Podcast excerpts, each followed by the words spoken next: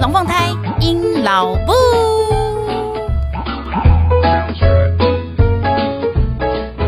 Hello，各位朋友，大家好，我是阴老布。现在您所收听的是隔壁龙凤胎阴老布一比六十三，带屁孩来去滑雪。是的，我们昨天下午呢才刚回到台湾，非常的疯狂。这一次我们自己去滑雪呢，其实是一个临时起意的行程。如果之前有听我 podcast 就知道，我是一个会一年前 没没办法，为了要抢那个什么呃里程数换票，就是要要抢漂亮的时间，然后呃又要就是超低廉的价钱，总是要付出点代价。那但是这一次滑雪之旅呢，我们家做了一个不太一样的选择，原因是。呃，反正等一下就会解释解释。就是呢，这一次的行程呢，并不是一个呃那么长远计划的一个行程，所以呢，我这废废物呢，就是觉得就是专程来去做一件事情，就是来滑雪这样子。然后我发现，哎，还蛮多朋友，后来他们的小朋友也都开始陆续在学滑雪耶。那我想，哦，看来台湾的家长们对于就是。呃，就是滑雪这件事情呢，慢慢的就是越来越越有 sense 这样子，也不是 sense，就是会会想去，因为我觉得蛮多部落客啊，然后或是一些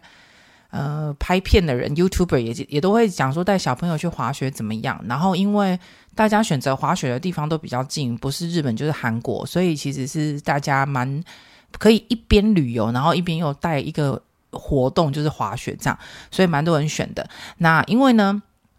还是会有人问我说：“哎，你怎么会想要去滑雪？然后你怎么准备？要不要带哪些东西？然后呃，行程怎么样？费用多少？等等。”那因为我都一直被问，所以呢，干脆这一次我就先跟大家来诶分享一下我所收集到的一些资讯，就供大家参考了哈。好的，那我们首先第一件事情呢，每一次每个人要去滑雪，不管是要去学滑雪，或者是真的是要去滑雪的时候，都会知道现在有。两款东西可以选，大部分啦。一个东西除了雪橇之外，哈，一个东西呢就是单板，一个东西就是双板。所以我常被问的第一个问题呢，就是请问一下，是单板比较好，还是双板比较好？双板就是平常你在画那个滑雪的时候会画的，就是两只脚各踩一个细细长长的板子。那单板的话呢，就比较像是那个滑板，就是一块长长的大板子，然后两只脚踩在同一个板子上面滑。那根据我自己去做到的收集，还有我哦，我们家是有先上滑雪课，在台湾上。那根据老师讲、教练讲的，还有就是我在网络上面收集到的资讯，还有我啊，long long time ago 就故意紧哈，在美国的时候，然后就是那个朋友教我滑雪。总之呢，综合以上的讲法呢，其实呢，对一般人来讲，或是完全没有在运动人来讲，新手来讲，新人来讲，小朋友还有老人等等，就是这些肌耐力比较差的人来讲的话呢，其实双板就是一脚踩一个板的那个细细长长板的那个双板，其实呢会比较好上手。因为它滑雪的方向是你脸面对着你要去的方向，所以一般人比较不会害怕。那但是单板的话呢，刚好就是呃有一点不一样，它是用侧身去滑的，所以一般人呢就会比较容易呃注意的方向不要要要跟身体运行方向不太一样，所以会有的人比较惊啊。所以呢，其实单板刚开始的话呢，会最容易不上手。最容易跌倒，所以呢，轻就就再讲一次，就是双板其实是比较好上手的，原因是因为它是用正面去滑雪，那呃再加上平常我们习惯走路的时候就是两只脚轮流嘛，就是左右左右这样子，所以呢，呃，他在滑在推冰的时候，其实也是会，你可以脚是分开来控制，你会觉得比较有安全感。可是因为单板是两只脚固定在同一个板子上面。所以，对于某些人来说，像我就是我，我就会比较害怕，然后就会增加很多跌倒几率。然后再加上，因为我自己觉得我自己个人意志不坚，如果说你一开始就让我太、太、太没有成就感的话，我就可能会放弃。所以呢，我们家是先从双板开始上手。不过单板除了说它刚开始不好上手之外，但是单板它有几个特点。第一个特点就是单板，如果你会滑了之后啊，它很帅气啊，因为它可以你知道。就看起来很像在滑那个冲浪，所以就是看起来很帅气，然后滑招很多，你可以翻转啊，你可以干嘛之类的。所以如果你是想要任何滑雪去比帅的，诶，单板真的是一个很好的选择。然后再来，因为单板对我来说啦，单板的话它版面比较大，所以很多人都会在上面做很多的花样，甚至刻字化。所以如果你是对于那种美感很要求啊，反正我我就就就就就是单板有很大的一块部分可以让你去做很多炫耀酷炫的事情。那另外呢，如果就是以滑雪服来讲的话，嗯、因为双板。双板的人呢，你必须手上还会拿那个雪杖，所以呢，他的要求就是你的衣服要比较合身一点，就是怕你去勾丢啊、刮丢啊之类的，会会阻碍阻碍你。所以双板穿的雪服通常都会比较合身啊。那单板的话呢，因为你跟你的手没有关系，它完全就是一个靠你知道肌力和肌心力，哎，那叫什么东西？一听就知道我没在运动，反正就是靠你的下半身在控制你的脚的，所以其实他的衣服上面呢，就会要求比较不不那么要求合身，他就你可以穿宽松的，所以很多滑双呃滑单板的朋友呢，就是都会穿很嘻哈的，因为宽松的衣服，然后反正就是看起来帅帅屌屌的这样子。然后因为呢，呃，滑单板的话呢，它摔的几率比较高嘛，所以呢，其实很多人就会帮他带，就是会带护具上去。然后如果你现在打开网络去看，那护具超可爱，比如说就是在屁股上面有个乌龟啊、猪头啊，然后膝盖上面也是什么豹、熊豹哥啊等等，反正就是它的那个护具非常的可爱，非常多样化，然后。呃，衣服也比较缤纷，然后宽松，然后看起来又想嘻哈就嘻哈，干嘛之类，反正就是它的那个花招比较多啦。那双板的话呢，就能玩的东西比较少，可是比较好上手。这样不知道大家有没有了解到？如果一开始你想要选单板或是双板，呃，这边给你一些呃小两个不同的分分析了齁。好，那第二个问题呢，就是会被问说，诶，一定要先在台湾上课吗？嗯、我上次我。我记得我好像有一集有稍微提到说，我们家小朋友上滑雪课。好，那呃，我们家有上滑雪课的原因，我们家是在台湾上滑雪课。那需不需要在台湾先上课？我觉得看大家的各自需求。那我先讲一下我们家的选择想法是什么。那因为我们家呢，就是比较会利用寒假，就是台湾的寒假，就是冬天的时候去去国外过一个长的。就是度度长假，那我们之前呢比较常去的地方就是美国。那美国冬天的时候就是下雪的地方，所以的确在那个地方滑雪会是一个可以进行的活动。那因为考量到这一点，所以我们就想说啊，那能不能就是某一次去美国的时候，我们可以就是去滑雪这样子，就是一个这么愚蠢单纯的想法。于是呢，就想说好，那是要在美国上课呢？诶，因为我在美国有看人家上课过，我在美国的时候是我的同学教我滑雪，但是非常的不仅功，乱教一通，我真的就是跌了个狗吃屎，然后从此给他特别细。然后，可是因为我当场在雪场的时候，我有看到就是教练啊，就是会帮大家上课。可是好，我记。得非常非常的贵，然后一个教练要同时教一坨人，所以你也不用想说，因为我就会觉得说，像我这种神经运动神经很弱的人，那种大团课对我来说，我应该是学不起来了，完全浪费钱，而且又爆贵，所以呢。我就有这样子的呃印象，所以呢，那时候我就跟布吉工长子商量一下，我就说，哎、欸，我看到台湾有在那个上滑雪课，哎，那不然我们先在台湾学好了。于是呢，就因为这原因，所以我就是先在台台湾先学了。那如果是在台湾上滑雪课的话，你可能就会很讶异，想说啊，都没有下雪，那要怎么上课？好，呃，基本上哈、哦，台湾目前的那个滑雪学校，他们都称对对，就是滑雪学室内滑雪学校，哎。全台湾应该只有一个地方是真的有人造雪的，就是在新竹的小叮当科学园区里面，它有一个那个滑雪室内滑雪场，那它也有进行教学，然后是真的就是人造雪，所以你就是真的那那种临场感比较强啦。那其他我知道的遍布的那些滑雪学校，他们都是用那种，诶，你可以想象白色的地毯。然后你不是平常都会坐百货公司都会手扶梯吗？那他就是用手扶梯把那个地毯滚动起来，然后就是营造出一个，然后然后他会把那个地毯就是斜坡，就是倾斜起来做成斜坡的的状态，然后又加上地毯的滚动，反正就是很模拟你在往下冲的那个 feel，这样这样大家可以懂我意思吧？然后那个地毯的滚动呢，你可以控制速度，所以它可以小小的滚，然后也可以快速的滚，然后斜坡倾斜度你也可以增加。那就是等于比你说在雪场的时候，如果是比较初级道的话，它就是坡度比较缓；然后如果是比较高级道的话，它就是坡度比较比较陡峭这样子。所以呢，就是呃，室内滑雪场就是用这种滚动式的地毯，然后来模拟那个滑雪的状态，主要是让你练那些姿势啦。其实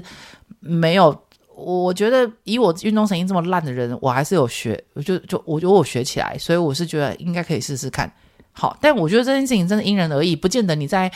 别的地方运动神经很差，在这边运动神经也很差。因为像我就是一个好例子，我真的运动神经奇烂无比，但是我滑雪竟然可以滑得起来，我自己也是抖两下了哈。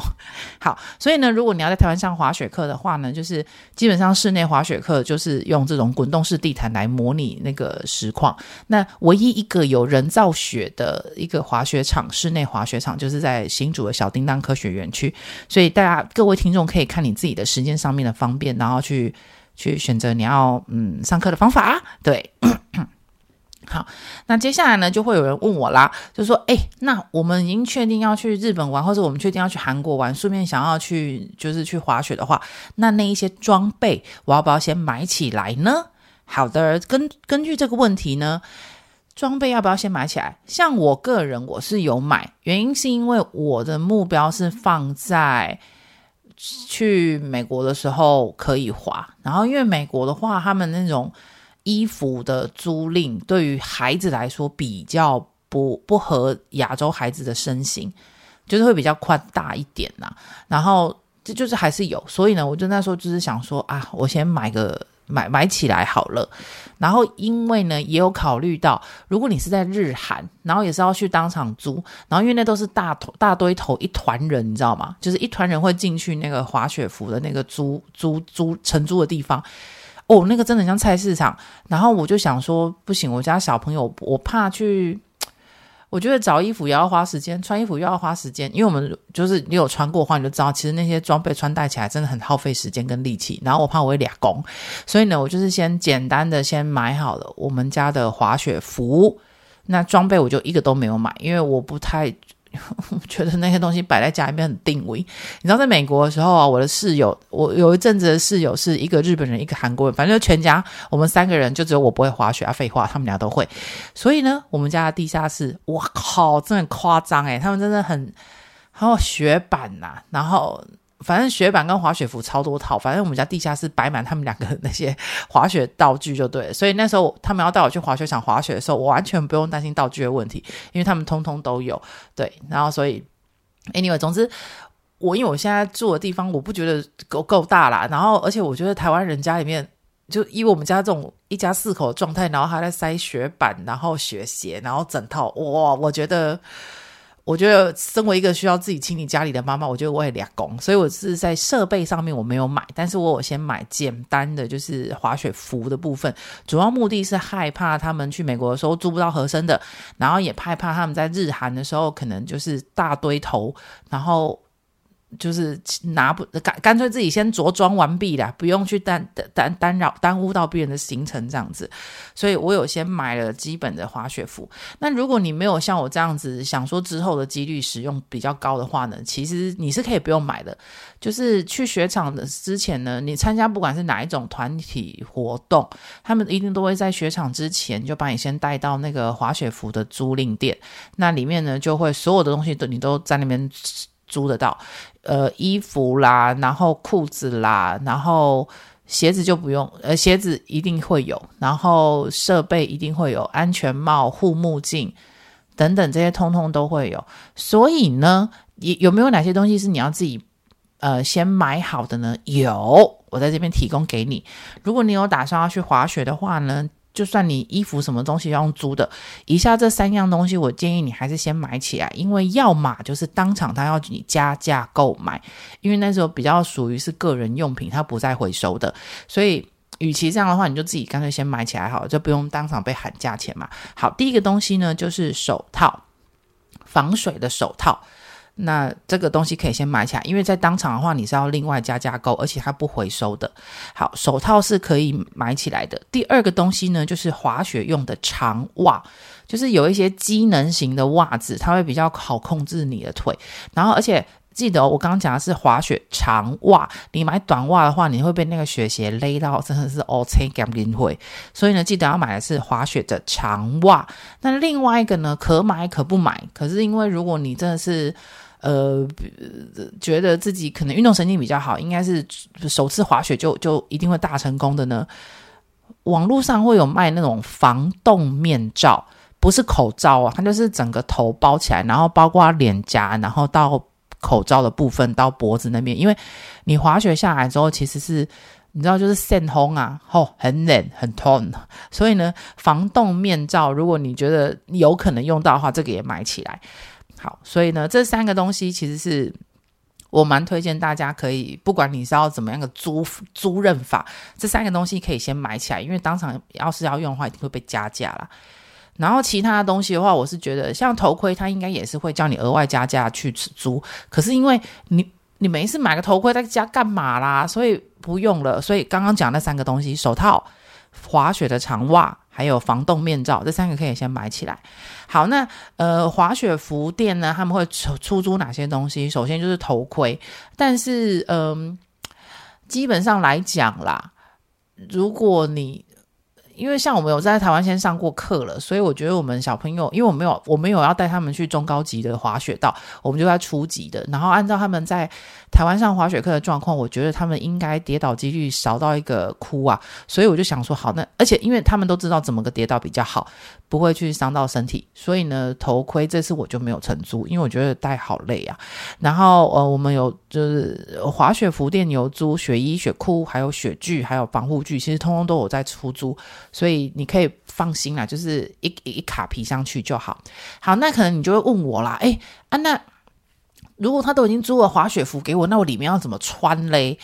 诶，我只能跟大家讲哈，其实里面呢、啊，你就穿，你不用穿太保暖，因为那个滑雪就是个极限运动，你身体一定会发热，所以然后再加上那个雪服跟那个裤子，那个都是外防水，然后防水你就知道超就就闷在里面的，然后你又在那边动啊、走啊、滑啊、跌倒啊等等的，所以其实你身体身体产生的热能它没有无处跑，所以其实你身体里面其实只要穿非常简便的。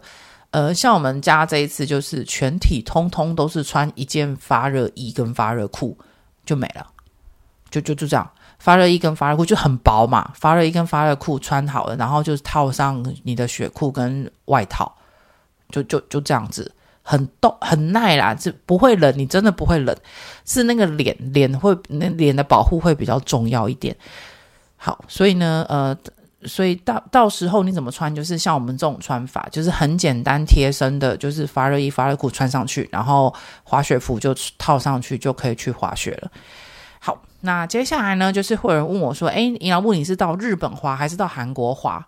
嗯、我知道大家一定都比较想要去日本滑，因为台湾人的个性就是日本真的比较好玩。那去韩国的话就。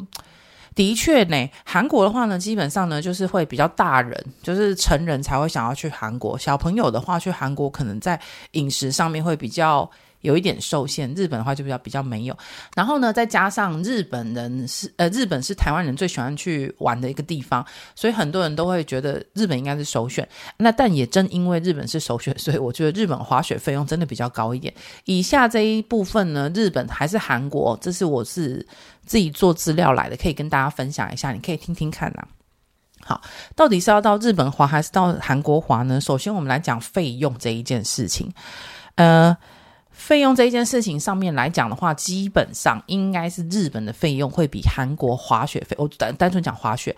滑雪的费用上面来说，日本会比较高价。就是在滑雪场的费用，它会比较高价。然后像你滑雪的时候呢，一定就是你知道你要穿着雪具爬上坡再滑下来是很难的，所以你一定是乘坐缆车或者是那个滑雪滑带，就是坐那个东西上去，然后滑下来。就是基本上最大的花费应该是会在这边。就是你要不要买缆车的费用？那日本的缆车费用通常通通都比韩国的费用还要再高，所以呢，呃呀，日本的滑雪费用会比较高一点。那另外还有什么不一样的地方呢？呃，滑雪场的位置，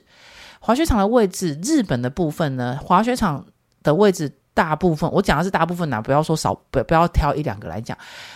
滑日本的滑雪场大部分都是离市区有一点距离，也就是说它是比较是类似一个度假村的感觉。你就是进去里面就是做，其实很方便啦，我没有说不方便，只不过如果你说你你没有办法发生那种什么哦，我今天去滑完雪之后呢，哦晚上还可以回来什么池袋跟朋友吃个饭干嘛？很累很难，然后会很晚，距离比较长比较远。那比较难达到，那所以呢，比较大家会做的事情就是可能会住在度假村里面，所以当然费用当然就会比较提高，然后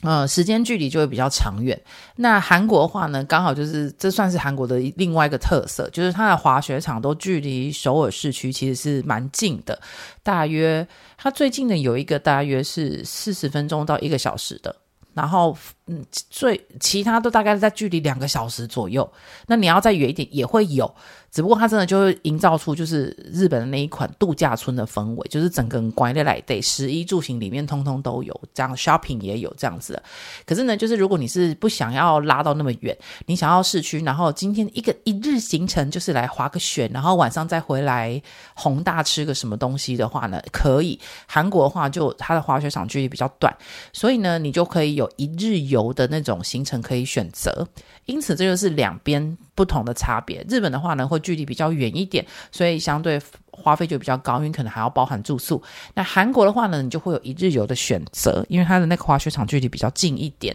好，那纵观上面两点，你可能就会想说，诶，所以我比较推荐韩国咯。诶，也不见得，因为接下来第三点呢，也是日本跟韩国两个两个的不同，就是有人说，因为我还没有那么厉害，但是我是真的是做了功课，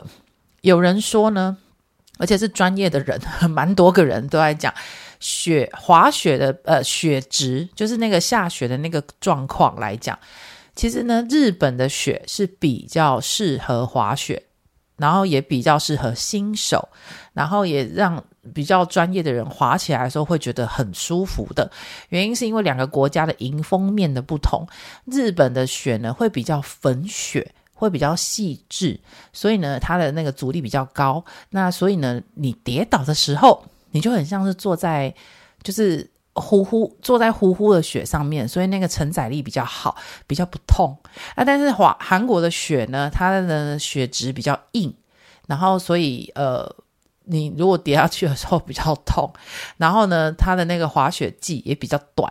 就是强劲的来风，然后就反反正温度急速下降，然后所以那个你就大家都知道那个冰啊结冰结冰的那个程度会不一样，所以呢，韩国的雪呢，按照专业人士来讲，说是比较硬，然后比较。呃，比比较骨溜，然后但是对于新手来讲是比较比较残酷的舞台。那对于日本来讲呢，就是比较粉雪，所以比较好滑，然后滑起来顺畅度不一样。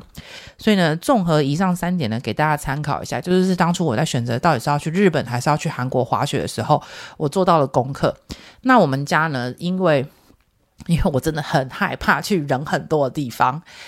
不是因为 COVID nineteen，我真的单纯只是觉得排队好浪费我时间，我会 King Mobile。所以呢，我就想说，台湾人真的非常喜欢去日本，因此呢，我就没有去日本，我就选择去韩国。然后，因为我这一次旅程真的很单纯，只是想要去滑雪，所以也没有想要去逛，也没有想要去买，也没有想要去看哪个景点。反正这真的就是单纯单单纯纯滑个雪，然后就回来了这样。所以呢，我就选择去韩国。那主要目的、主要原因也是因为费用关系，然后再加上因为韩国才会才会有那个一日游的行程。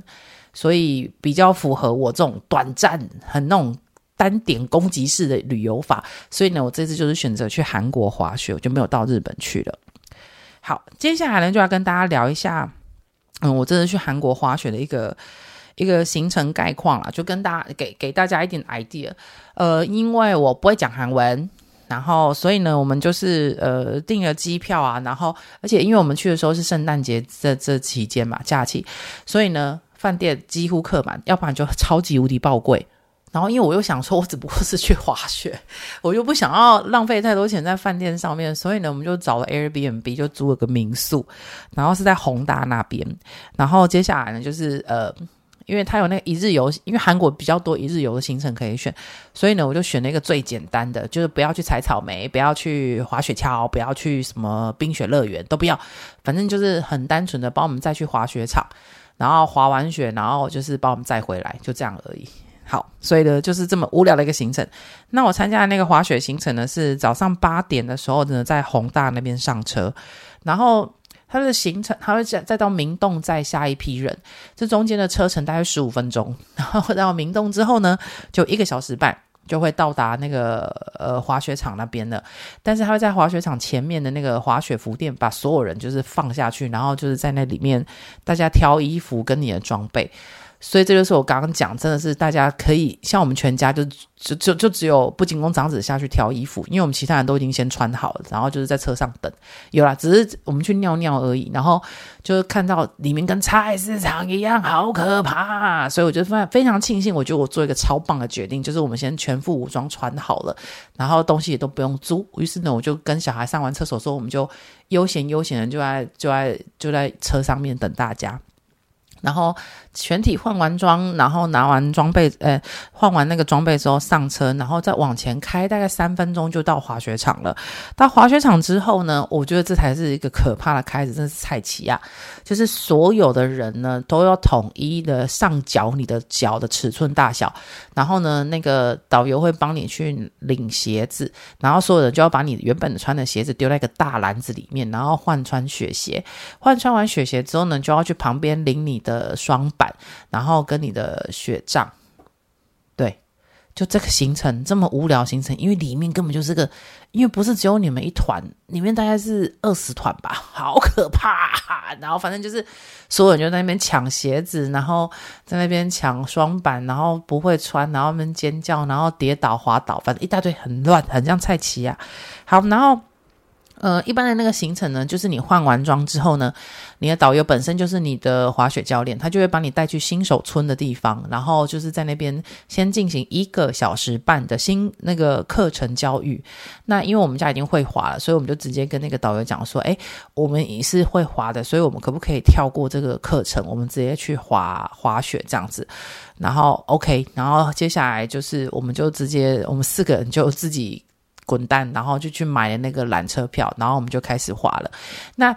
呃，我们这次去那个雪场的缆车票还蛮方便，就是有几每一个缆车票看你的，呃，每个滑雪场看你缆车票的方式不太一样，有的会是真的是需要你秀出来给他看，所以呢，一般的滑雪服外套设计就是非常的多口袋，然后有的甚至会在上面就是表表一个那个可以让你装装那个卡片的地方，反正就是现在滑雪服设计非常棒啦，很轻松，你不用还要脱手套，然后把你的手伸进口袋，把那一张卡片拿出来，都不用不用不用，你就是放在。在身上的口袋可能用呃，我们这个滑雪场是用感应的，然后它有设计比较矮的，就是小朋友感应的地方，然后当然就是比较高的地方，所以你根本不用动手，你只要手臂举起来或是口袋口袋靠近，它就会放你行，那你就可以过去，然后开始坐缆车，然后自己滑下来这样子。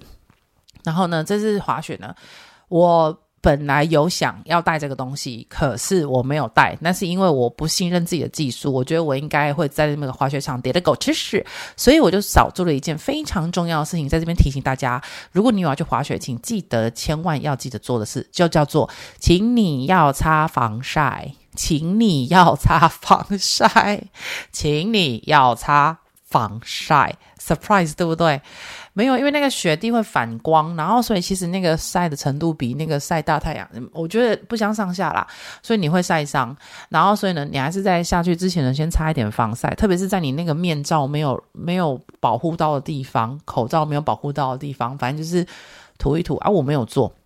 因为我觉得我应该前进不了，我应该。我应该前进不了，我应该就是卡在那边，我就对自己技术很没有信心。谁知道？哦天哪！我这一次真的是有如神助，因为我的小朋友在滑雪的时候，我还帮他们就是录影这样子。然后所有的朋友看到那个影片的时候，就第一句话就跟我讲说：“哇，你会滑雪？天哪，你十项全能哦！”我心里在想说：“对，我其实也我我我其实也是被我自己吓一跳，我觉得我应该不会滑的，但没有想到我滑的还颇顺，而且呢。”因为呢，你在台湾上滑雪课的时候，其实在哪边上滑雪课都一样，就是最重要一件事情就是怎么样安全跌倒，再就是跌倒之后怎么爬起来。好，怎怎么样安全的爬起来，这样子，这是两件最最最最最重要的事情。但是呢，我在台湾上课的时候，我有一件事情我系统做为高，就是如何爬起来。我真是爬不起来诶，好难啊！我爬不起来，我没有我在台湾好像只有成功两次，真的其他都失败过。所以呢，我真的很害怕跌倒。所以呢，我那一天给我自己的使命就是。既然你爬不起来，那就不要跌倒。我那天就是要屹立不摇的站在滑雪场上，直到下场。所以呢，我就告诉我自己死都不能跌倒。那我那天我真的有做到，有最后就就是我还很臭屁跟不仅工长子讲说：“哎，我今天滑的奇顺畅，然后速度又超快，然后完全没有跌倒。”然后他就说：“好啊，那可以准备啊，就是时间到了要收摊了。然后因为收摊之前，你要先把你的滑雪板拆下来嘛。”然后我就要用滑雪板要拆的时候，我就让自己跌倒了，因为它需要个交叉的点交叉踩后面，然后你就脚才可以拔起来。但总之，反正反正就是，我就自己让自己跌倒，就是功亏一篑在最后一集。但是没差了，那时候我已经要收摊了，所以我就跌倒的时候直接用手把那个搬开，然后我就起来了。呀、yeah，所以呢，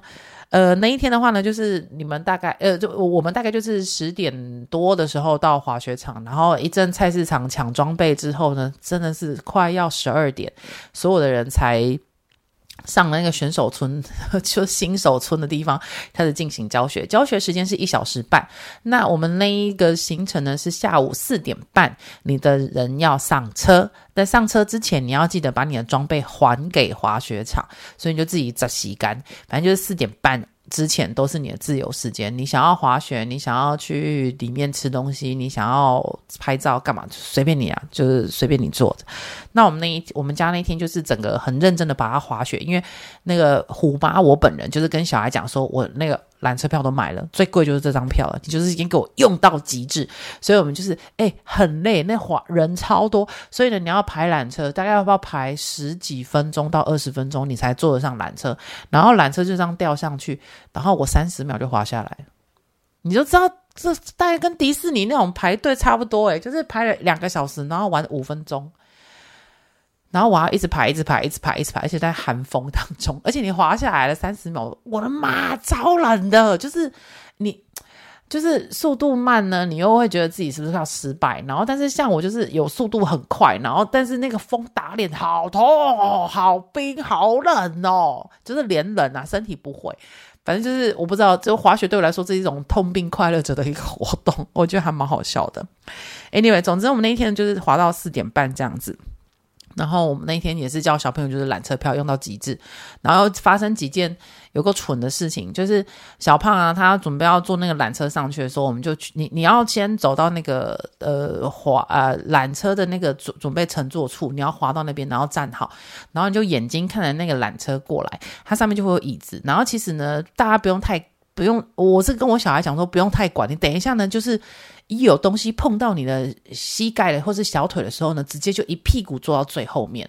好，坐到最后面之后呢，因为那个缆车还是要有要人要人工的，就是你要手伸起来，然后把上面那个护栏拉下来。那其实大部分的时间都是大人做这件事情就好。哎，我讲，就真给给。自以为要帮忙，所以他手也很举很高，然后想要帮我们把那个护栏拉下来，结果就导致他的屁股往前滑，他整个人就差点从缆车甩下去。你知道这多恐怖吗？然后我们就立立刻那边大叫大骂他，然后呢，那个韩国人就立刻把那个所有的缆车停摆，因为他们要把那个小孩抓上来。就是还好那时候是刚出发没多久，大概两秒吧。然后所以我们在缆车上面就疯狂的骂小胖，就跟他讲说：“你看。”你就是因为这样做，你害所有的人整个缆车系统全部停摆，都通通都是因为你什么之类的。但因为我我儿子这个个性，好，有的人可能妈妈就会开始想，啊，你怎么那么凶？我只能跟你说，我儿子的个性就是一定要。就是被烫到、被修掉，然后他才会知道说，哦，OK，那个东西真的是不能碰。像他那一次，只要就是滑那一次，他就永远就知道，坐缆车就是一屁股把自己塞到最里面，然后就完全背贴背，就是要贴着椅背，然后就一路到目的地，他才可以动，他死都不敢动。所以呢，就是那天发生的一个一个事件这样子。好，那如果你要问我说，在台湾上的课到那边有没有用上呢？其实我觉得很不错，因为呃，像我们在新手村那边的时候呢，就因因为它的路线设计就是你是在团体课那边领完你的设备之后走出去门口就就就是那个新手村的地方。我跟你讲，在新手村滑雪才是真的恐怖，因为里面的人控制不好方向，控制不好自己能不能跌倒，所以你就算你是会滑的人，真的在那边真的是到处都是地雷跟炸弹，很可怕。然后。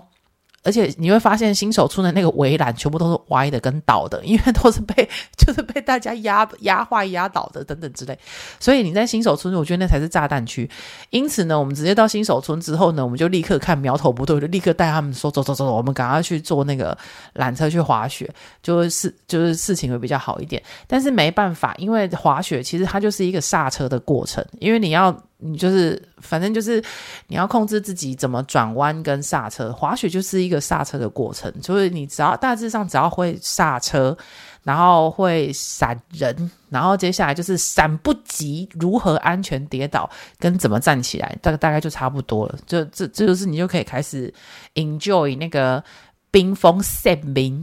的那个的的这的阶段，这是我觉得的，所以就大家可以考虑看看到底怎么个玩法会比较好。然后这次去韩国呢，我有发现一件事情，就是就想说，哎，韩国物价怎么蛮便宜的呢？因为我们在台北，只要是吃任何任何一餐韩餐，就是韩国烤肉吃一下，然后。交一点什么东西，我们一家四口真的没有两千多三千是出不来那一家餐厅的，不用到很豪华的餐厅，就是一般的，诶，真的不行。可是这一次我们是，我们是在我们因为住在宏大很方便，就是民宿位置也非常非常好，就是下楼对面就是哇很夸张的那些东西都可以让你选，然后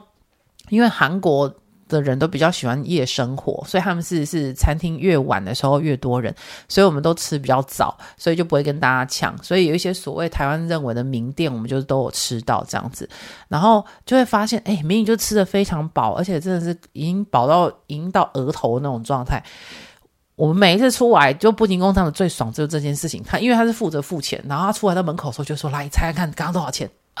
既然我们四个人只吃了一千一百块台币，哇塞，我好，哇觉得这物价真是太便宜。我说你现在是仿佛来到东南亚嘛？反正他就是觉得很嗨啦，就是觉得说物价超级便宜，觉得很爽这样子。所以呢，呃，就是这一次去韩国，我觉得最开心一件事情，大概就是吃了很多韩韩餐，然后但是觉得说，哎，价格。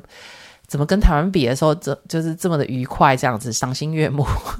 所以大家可以考虑看看。只不过对，的确，韩国对于小朋友来讲，不吃辣的群族来说，会有一点选择上面的一些局限啦。不过你还是可以找得到他们能吃的东西，是没错。好了，以上呢就是我们今天来讲一下，就是我们家这一次的滑雪之旅。那因为我们大家玩的都还蛮开心的，所以呢，其实我们嗯，就是觉得。可以诶，我们家是可以使用滑雪这个行程的，所以我们的确也有在规划未来的话，可能。可以再继续就继继续发展滑雪这一块。那如果在听这一集节目的你呢，觉得说滑雪好像听起来也蛮适合你们家，或者可以去试试看呢？诶，对，这一集已经有告诉你一些哪些东西是需要先自己小小买起来，哪些东西是完全不用买的。然后如果你要去一日游的话呢，当然就是韩国的话比较多这种行程。日本的话呢，因为滑雪场的距离比较远，但如果你是想要去，你知道。就是享受那种度假村氛围，我觉得我我觉得没有问题。就是韩国、呃，日本跟韩国通通都可以去，就是大家可以去挑你自己喜欢的地方去这样子。好，那如果你还有任何关于滑雪的地方，呃，滑雪的任何问题呢，想要发问的话呢，你就可以到 IG 或者是 FB 寻找隔壁龙凤胎引导部哦，自己咬自己嘴唇呢，你就可以到 IG 跟 FB 寻找隔壁龙凤胎引导部，然后把你的问题跟想法呢，通通来就是留言给我，或者是私讯给我就可以喽。那有机会的话呢，我就在节目里。面回答你的问题哦。之前有很多人问我一些问题，我会好好整理起来，就是下几集的时候，我会把它就是在节目上面跟大家做回复，大家不用紧张，我会回复的。好，那我们今天这一集呢就讲到这边喽。那就希望大家有一个哦，要跨年了，希望大家有一个美哎，我们下次见面的时候就是新年了呢，怎么这么好？二零二四见喽，拜拜。